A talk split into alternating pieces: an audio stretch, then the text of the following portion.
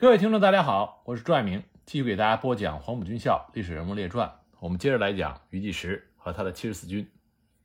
上次我们说到，在张古山，张灵甫组建了突击队，准备对日军实施奇袭。当天晚上七点，突击队轻装急进，从没有人迹的崎岖山谷中穿过，对长岭北部的高地实施了突袭。那里驻扎着五个中队的日军。但是晚上，他们看不清国军有多少人，只知道突然从后面涌上来很多的国军士兵，一时之间阵脚大乱。那么正面国军主攻部队趁势就发起了猛攻，经过两面夹击，高地上的六百多日军被迅速的歼灭。长岭得手之后，张灵甫决定一鼓作气，连续出击张古山。张古山的地形南陡北缓。如果使用大部队攻击，没有那么大的空间可以铺开，小部队又难以取胜。张灵甫就取了一个折中的方案，他选择让三零五团出击。鉴于对长岭的攻打已经打草惊蛇，那么这次张灵甫就变换了策略，他授意三零五团先从正面佯攻，以吸引日军的注意力。三零五团在正面的摇旗呐喊果然奏效。日军全神贯注地投入到正面的防御，他们全然不知道国军的突击队已经攀附着山藤，从险峻的后山爬了上来。等到日军发现的时候，为时已晚。日军腹背受敌，经过一番白刃的搏斗，八百多名日本兵倒在了血泊之中，剩下的残兵赶紧从山顶滚下，狼狈逃窜。那么，在已经被重重包围的情况下，张古山。成为日军幺零六师团突围的最大指望，直接关乎他们的存亡。如果这个地方被国军所控制，那么日军就成为了瓮中之鳖，进退不得。听说张古山得而复失，日军幺零六师团当晚就调集了优势兵力进行反扑。那么国军三零五团顽强固守，预备队全部投入进去。激战之中，营长王干之阵亡。连长以下的军官也大部分伤亡，但是阵地还是守住了。一九三八年十月八日拂晓，日军又开始用空袭这一老招数。二十多架日军的轰炸机盘旋在张古山的上空，将三零五团用血肉夺回的阵地炸成了一片焦土。空袭一直持续到上午十点，日军随即就向张古山阵地发起了冲锋。张灵甫亲自赶到一线进行督战。当部分日军冲上当地人称之为“滑稽岭”的山顶的时候，张灵甫和三零五团团长唐生海带着残余的官兵奋起肉搏，通过白刃战将日军赶下了山。也正是因为张灵甫以旅长的身份在第一线与日军拼刺刀，所以就得了一个绰号，叫做“猛张飞”。趁着战斗的间隙，张灵甫迅速地整理了部队。他将擒拿人员全部编入战斗序列，对伤员也进行了慰问和安置。日军当然不会轻易的放弃张古山，所以战斗进行到下午，旅长李佳明、团长唐生海、营长胡雄都负重伤。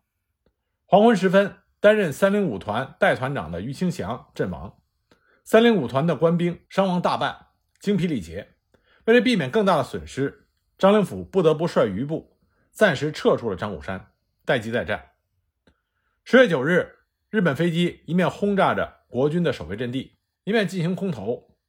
随着日军防御范围的缩小，日军空投的准确率也相应的得到提高。不过与以往不同的是，这次除了物资之外，还空投了数十名人员。起初大家以为是增援前线的日军散兵，后来通过讯问俘虏。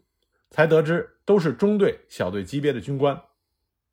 幺零六师团这样日军特设师团，由于大队长以上才是现役军官，因此每逢作战，各大队长都必须亲临最前线直接指挥。而大队长一旦伤亡，由其他非现役的军官代理指挥之后，其大队的战斗力一般都会下降到一半以下。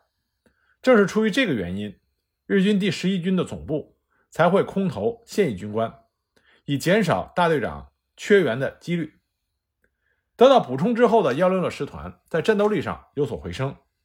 这就意味着国军进攻张古山的难度变得更大。像之前那样的奇袭已经不能再用了。张灵甫从五十一师中重新挑选了四百精兵，组成了敢死队，准备从正面向张古山展开硬碰硬的攻击。在抗战初期，国军火炮上的使用有两个主要的难点：第一个是数量少，第二个是技术差。集中使用火炮进行火力压制，这对于国军只能偶尔为之。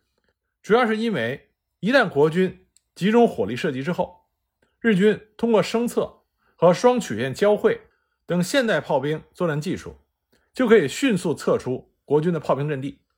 几分钟之后就会进行火力压制射击。不过到了万家岭战役的后期，缺乏炮弹的日军幺零六师团已经没有足够的压制能力。但是五十一师的炮兵连长战场经验不足。作战的时候仍然过于谨小慎微，白天都是把火炮藏在树林里，到黄昏前后才敢拿出来放上几炮，因此导致步炮根本不能协同。那么除了山炮、野炮，为步兵助力的还有迫击炮，分散到各部队。五十一师的迫击炮并不多，每团仅有一个迫击炮排，王耀武就采取了将全师迫击炮集中使用的办法。这样大致就可以组成一个迫击炮连。在万家岭战役中，迫击炮的作用远超过山野炮。除了因为后者使用的次数不多之外，主要还得益于迫击炮的特点更适合于山地战，便于携带，操作方便，还可以利用其弹道弯曲的特点，有效的杀伤躲在山丘或阵地后面的敌人。在对日军阵地发起攻击之前，五十一师使用迫击炮。对张古山的日军阵地进行了集中射击，在炮兵的支援下，大部队以敢死队为先锋，冲上了张古山北端的高地。他们首先用白刃解决了日军的警戒部队，然后再向瓜基岭发起了猛攻。日军虽然一再的增援，但是已经挡不住中国军队的进攻气势。在全歼了五百多名日军之后，五十一师完全占领了张古山。这一战，双方反复争夺了五次。激战长达四个小时，整个山坡都被鲜血所染红。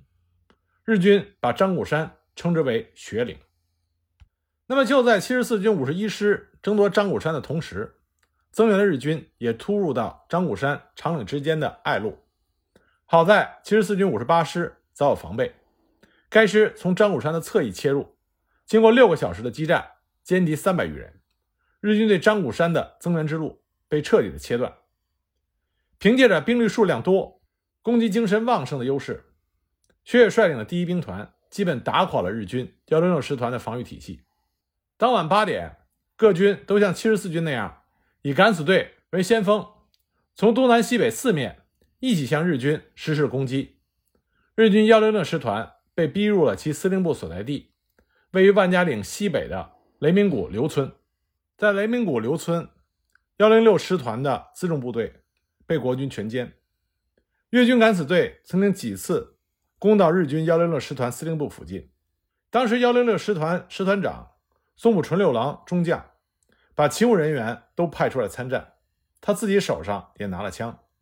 不过因为天色太黑，越军敢死队并不知道日军的首脑机关在哪里，所以就和幺零六师团的师团部擦肩而过。那么幺零六师团眼看着就要全军覆没，日本第十一军军部。自然是急得如热锅上的蚂蚁，因此呢，他们派出了大批的飞机前往实施救援。从日出到日落，日军的飞机成群的在万家岭上空盘旋助战，其数量之多，在整个抗战期间都非常的少见。那日军飞机所投的炸弹虽然都是几十磅的小型炸弹，但一次都会投掷十几枚甚至几十枚。经历过这次作战的中国军官曾经描述过，说日本鬼子的炸弹不是从飞机上丢下来的，是一箩筐一箩筐倒下来的。正是因为有如此大强度的日军飞机的掩护，幺六师团的残部得以突围到樟树坳。这个时候呢，因为情况紧急，华中派遣军司令官滇军六也不得不直接插手救援行动。他除了向万家岭。直接空投了两百多名连队长以下的军官之外，还组织和派出了三个支队，由铃木春松少将统一指挥，前去救援被围的日军。那么铃木支队并没有直接去万家岭解围，而是采用了类似于围魏救赵的战术，沿着吴永路及其北侧向东进攻，对薛岳第一兵团的后路造成威胁。薛岳得到这个消息之后，急忙从万家岭调出了一部分兵力，南下吴永路，阻击东进的日军。汤恩伯曾经说过，国军最大的问题是缺乏机动性和攻击力。由于战备和训练的落后，即便在战略战术都没有错误的情况下，一个像七十四军五十一师这样战斗力较强的中国师，也只能与日军的一个连队勉强打成平手。那些战斗力差的就更不用说了，两三个团合一块都打不过日军的一个连队。那么南调的部队都是新十五师这样的弱旅，虽然并非是万家岭战役的主力，在战斗中磨损也不大。但是要挡住日军拼命想救援的铃木支队，来确保第一兵团的后路，这就远非他们的能力所及。另一方面呢，日军的幺六六师团的残部也得到了补充加强，缩小了防御正面，进攻和歼灭的难度不降反升。一连数天，留在万家岭的国军攻击部队都没有明显的进展。到了一九三八年十月十六日，薛岳不得不下令撤围。所有部队退守到德安以西的防线，因为这个时候连七十四军这样的主力都感觉支持不住了，所以接到命令之后，当天黄昏就开始撤退。本以为日军幺零六师团会趁势展开追击，没想到幺零六师团这个时候只有苟延残喘的力气，哪里还顾得上什么追击？当他们发现国军已经撤围的时候，马上在同一天晚上也开始撤退，彼此背道而驰。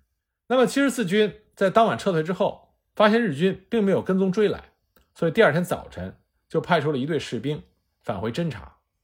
士兵返回万家岭一看，日军幺零六师团已经踪迹全无，只见遍地都是日军遗弃的武器。万家岭一战尽管没能把日军的幺零六师团成编制的予以歼灭，但把他的一大半的兵力都给消灭掉了，其所属的四支主力连队及其配属部队。全军覆没，薛岳第一兵团仅轻重机枪就缴获了两百余挺，步枪三千多支，山炮十六门，迫击炮二十八门。万家岭一战还俘虏了日军一百多人，这属于历次战役中俘虏日军数量比较多的一次。一名被俘虏的日军军官承认，此次实为江南空前之血战，松浦师团遭围被歼，是侵华战争之一大失败。冈村宁次对幺零六师团在万家岭的惨败始终耿耿于怀，他把战败的原因归咎于该师团战斗力太过低劣。幺零六师团与号称日军第一精锐的第六师团，都出自于日本熊本县的南九州。据说冈村宁次当时就给日本国内写信，让人特别转告熊本等四县的县知事，信中说，第六师团已成为日本第一的强大师团。第幺零六师团成为日本第一的软弱师团，而这个说法越传越广，弄得幺零六师团变得臭不可闻。幺零六师团因为已经被打成了空壳，所以需要大量的补充新兵。可那些补充兵一听说自己要被拨入幺六六师团，都视之为奇耻大辱。当然，国军能够在万家岭重创日军的幺六六师团，除了靠军事指挥，靠本身的实力。更靠的是意志和决心。据日本的随军记者记载，当他们登陆九江的时候，在九江车站上就看到国军用粉笔所写的“军人三望：出家望妻，出境望家，出战望身”。之后，日军缴获到的所有的中国官兵的家信，上面透露的无一例外，全是前线作战的情况以及誓死报国的决心。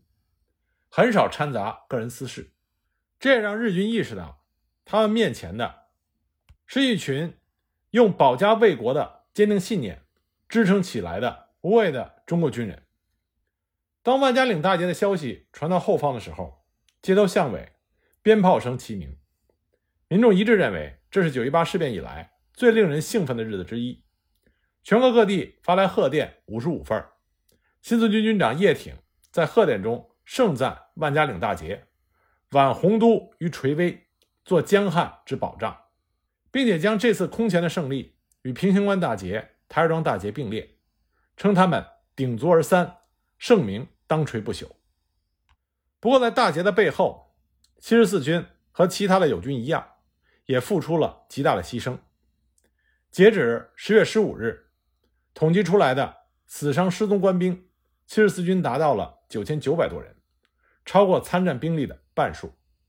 其中五十一师伤亡五名团长、七名营长，五十八师伤亡两名团长、六名营长，两师所伤亡的连排长都是在一百人以上。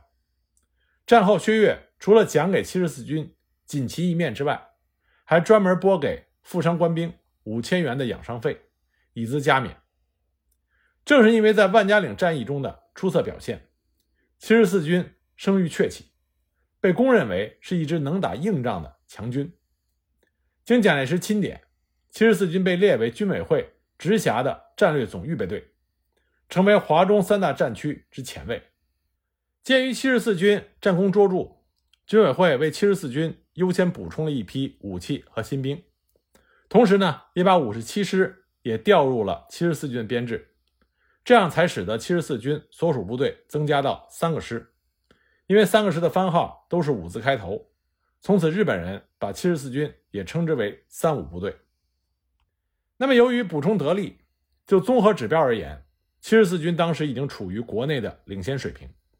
步兵持清一色的中正式步枪，每连有捷克式轻机枪九挺。并且配有六零迫击炮和枪榴弹，每个营还有机枪连，机枪连配有马克沁重机枪六挺，兵员基本充足，每个连有战斗人员一百五十人。不过呢，中日的整体军事实力还是相差比较大的。整个武汉会战中，中方有一百零九个师参战，而日军只使用了九个师团、五个支队，但是仍然可以占据主动进攻的地位。万家岭大捷可以作为一个局部胜利，但很难改变这一总的实力格局和趋势。在万家岭战役结束之后，武汉已处于日军南北包围和夹击之中。不过，蒋介石早早就做好了撤离武汉的准备。据说呢，蒋介石做出这个决策是与苏联顾问团团长崔可夫的建议不无关系。当时，崔可夫认为，武汉全凭铁路、长江和后方联系。又是一个湖沼地区，前进后撤都必须通过轮渡和架设桥梁。如果战败之后再从武汉后撤，这很有可能遭到和南京保卫战一样的惨重损失。所以呢，一九三八年十月二十五日，武汉宣布弃守。但是由于撤离及时，除了辎重损失较多之外，日军并没有能够捕捉到国军任何一支大部队。武汉失守。南面的长沙随即就处于日军的严重威胁之下。七十四军奉令保卫长沙，五十一师、五十八师被用汽车和火车紧急输送到长沙的外围进行布防。一九三八年十一月十二日晚上，七十四军到达了长沙附近，军部就驻于长沙南郊。可是第二天，长沙就被大火焚毁了。长沙大火是一场悲剧。外国女记者阿特利。曾经站在旁观者的角度，说出了对长沙大火一番非常辛辣的话。他说：“危险总是存在于后方那些神经衰弱的分子之中，他们急于退却，却而不敢冒被杀的危险。他们讲的话可能比前方的将领还更爱国，但是他们自己却并不想死。那么，因为长沙大火，本来要迎战日军的七十四军临时改变了任务，被调入长沙城内。”处理善后事宜，因为军纪严明，七十四军与当地民众的关系融洽，并且在帮助长沙居民恢复家园期间留下了良好的口碑。而于第时作为七十四军军长，被蒋介石任命为长沙株洲警备司令，善后长沙大火。于第时上任之后，就收到了蒋介石的命令，蒋介石命令他枪毙长沙警备司令封替、警备团长徐坤。警察局长文仲福三个人，那于一时呢，就以同学的名义，在七十四军军部举行酒会，宴请封替。酒席将散的时候，他向封替出示了蒋介石的密电，密电上写着：“长沙放火罪人封替等三人，立即执行枪决。”封替看完电报之后，早就自知难逃一死，所以就对于义时说：“我们同学归同学，你执行命令吧。”一九三八年十月十八日上午，封替等三人押赴刑场。于律师下令实行戒严，为防意外，他派自己的卫士在刑场执行枪决命令。结果，这位卫士贪财，把封替的金怀表一只，派克金笔一对私自吞没。后来，这件事情被密告到于继时那里。在查明真相之后，于继时亲自把那个卫士叫过来，用手枪顶着他的脑袋，三枪把他打死。事后，人们说封替被枪毙。还带走了一个余继时的卫士，从这点上也可以看出余继时不徇私情。那么就在余继时率领七十四军驻扎在长沙的时候，在得知抗日的英雄部队到了长沙，一些后方的抗战演剧队就纷纷赶来长沙进行慰问演出。经过演剧队的交唱，那些令人热血沸腾的抗日救亡歌曲在七十四军中开始回荡。演出的过程中。带队演出的著名戏剧家田汉慕名造访了五十一师，通过广泛的收集素材，他以张灵甫和张古山之战为原型，编写了话剧《德安大捷》。公演之后，张灵甫和七十四军更加声名远播。作为《义勇军进行曲》的作者，田汉还亲自为七十四军创作了一首军歌。在嘹亮的歌声中，七十四军的官兵把部队的。辉煌而光荣的战士，一遍又一遍地传唱，激励着自己，也激励着身边的战友。一九三九年三月二十五日，正在湖南进行休整的七十四军接到了紧急命令，要求加入正在进行中的南昌战役，火速的增援赣北。一九三九年三月二十六日晚，七十四军五十一师幺五三旅三零六团乘坐汽车率先到达了距南昌约六十公里的高安。他们刚刚完成布防，日军幺零幺师团所属的幺幺旅团就杀至了眼前。幺零幺师团也是七十四军的老对手，在南浔战役和万家岭战役中，他们和幺零六师团一样，也受到了重创。但是在补充了大量的年轻士兵之后，战力很快就得到了恢复，并且担任这次南昌战役的日军主力。眼看着三零六团势单力薄。正好幺五幺旅乘着火车及时赶到，旅长周之道亲率幺五幺旅主力发起了反击，终于击退了日军的进攻，暂时稳住了高安一线的阵地。随后到达的五十七师也在锦江的右岸抢占阵地，与五十一师一起协防高安。江西赣江有一条支流流经高安，名叫锦江，高安就位于锦江的北岸，实际上。是赣北丘陵之间的一小块冲积平原，尽管面积不算大，但它却是进入湘北的咽喉要道，敌我双方势在必争。三月二十七日拂晓，日军幺幺旅团派出了一个步战混合大队，以坦克战车开道，再次向三六六团所在的阵地发起猛攻。在步车协同战术中，坦克的主要作用是要冲毁守军阵地，转移对方的注意力。一旦阵地被冲开缺口，防守起来非常吃力。三六六团团长卢醒急忙就向城内的幺五三旅旅部求援。旅长张灵甫亲自率一个营从城内出击，向日军发起了反冲锋。那么激战之中，张灵甫保持了一贯的勇猛作风，一马当先，冲锋在前。结果日军的机枪子弹贯穿了他的腿部，他摔倒在地，只好暂时的被抬离战场。到后方就医，主将身负重伤，这就使得幺五三旅的攻势暂时终止。日军趁势反扑，三零六团和前来增援的部队都是伤亡惨重。五十一师副师长李天霞认为，在这种情况下，继续增添援兵已经成了无用的添油式战术，白白消耗兵力不说，也不一定能够守住高安，倒不如保存实力，等全军汇集之后再做打算。所以他就命令五十一师撤出了高安城。三月二十七日，南昌陷落。这个时候，七十四军已经集结完毕。军长于继时一声令下，五十一师和五十七师同时夹击，日军立足不稳，在多处阵地被突破之后，被迫将刚刚到手、还没有捂热的高安城拱手相让。那退出城后，日军的幺幺旅团并不甘心，稍事整顿以后，又向高安一线的阵地发起了试探性攻击。三月二十九日凌晨，日军故技重施，以两个中队搭配了八辆坦克的方式，企图再次从三零六团阵地撬开缺口。步坦协同的战术，最重要的就是步兵和坦克的相互配合。那么破解它最关键的那一点，就是要切断坦克和步兵之间的配合关系。一旦人车脱离，那么冲锋的效果就会大减。七十四军在屡次与日军作战之后，已经有了类似的经验。三零六团的团长卢醒沉着指挥，就击退了日军进攻。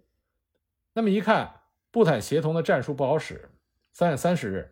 日军幺幺旅团就对三零五团二营发起进攻，并且在战斗中释放了毒气弹。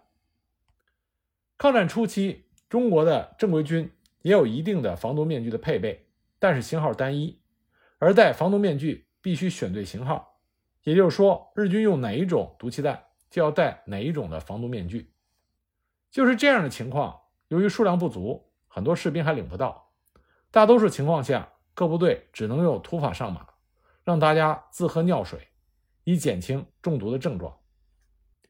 日军当时使用的毒气弹，催泪型和催涕型的毒气弹占比较大的比重，有时还会夹杂以烟雾弹，目的主要是在于扰乱国军的阵脚。比如毒气弹如果落到甲连的阵地，甲连的士兵在惊慌之下就有可能向乙连的阵地跑；反之，如果落到乙连阵地上，乙连同样会有部分的士兵向甲连方向跑，这样就会给守军的指挥系统造成混乱，日军就可以趁势攻入。在当天的战斗中，国军二营中毒者达一百五十多人，但是严格的战场纪律并没有使部队因此而发生混乱，他们拼死守住了阵地。那么日军一看轻型的毒气弹不起作用，所以在三月三十一日，日军队位于司公山的。三四七团二营阵地释放了芥子气毒气弹，毒烟瞬间就笼罩了防守阵地。该营一百多名官兵中毒，连长戴天友、陈云章毒中身亡。而由于大批的防守国军士兵在吸入毒气之后陷入到昏迷状态，这就使得戴着防毒面具的日军趁势冲入并且占领阵地。